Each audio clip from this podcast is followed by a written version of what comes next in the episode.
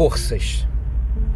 Será que você não sabe, nunca ouviu falar, que o Senhor, o Deus eterno, o Criador de toda a terra, ele não se cansa nem fica exausto, sua sabedoria é insondável, ele fortalece ao cansado e dá grande vigor ao que está sem forças.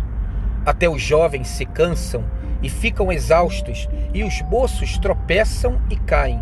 Mas aqueles que esperam no Senhor renovam as suas forças, voam bem alto como águias, correm e não ficam exaustos, andam e não se cansam.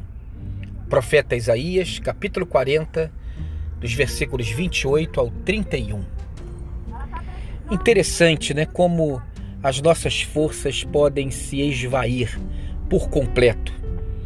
Claro, muitas vezes porque exageramos na dose, acabamos por assumir responsabilidades demais para a nossa capacidade, para o nosso tempo.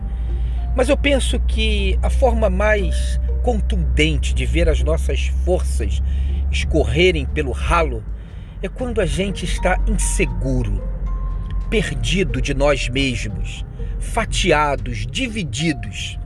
E isso acontece quando estamos num caminho onde a nossa consciência aponta que não é por ali. Quando estamos vivenciando valores e princípios que não representam a nossa essência, a nossa fé, o nosso desejo mais verdadeiro. Quando estamos envolvidos em empreitadas e não estamos seguros de que o melhor a se fazer é isso. Nesse momento de insegurança, de divisão, onde estamos ambíguos, dúbios, as nossas forças se esvaem.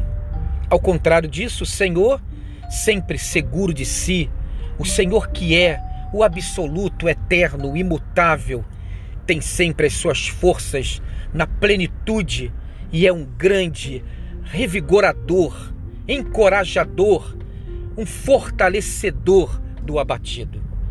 Mas como isso ocorre? Será que é uma névoa, um vento que vem do alto, sopra sobre a nossa vida e nos dá a força como se fosse um poder mágico de um super-herói? Ou será quando a gente, tocado pelo Espírito, sinalizado por Deus, converte o nosso caminho para Ele, se arrepende dos nossos maus valores, princípios, atitudes, decisões e procura manter um coração alinhado com o dele. Ali então descobrimos o Deus da renovação das forças.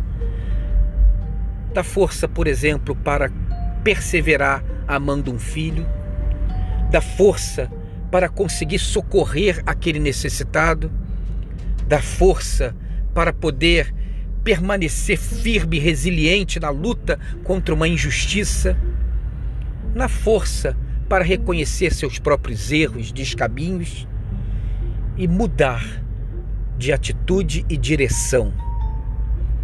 São essas forças que Deus renova dentro de nós quando nos alinhamos com Ele. Que você tenha um dia abençoado e abençoador de renovação, de revigoramento das forças para continuar na toada da vida.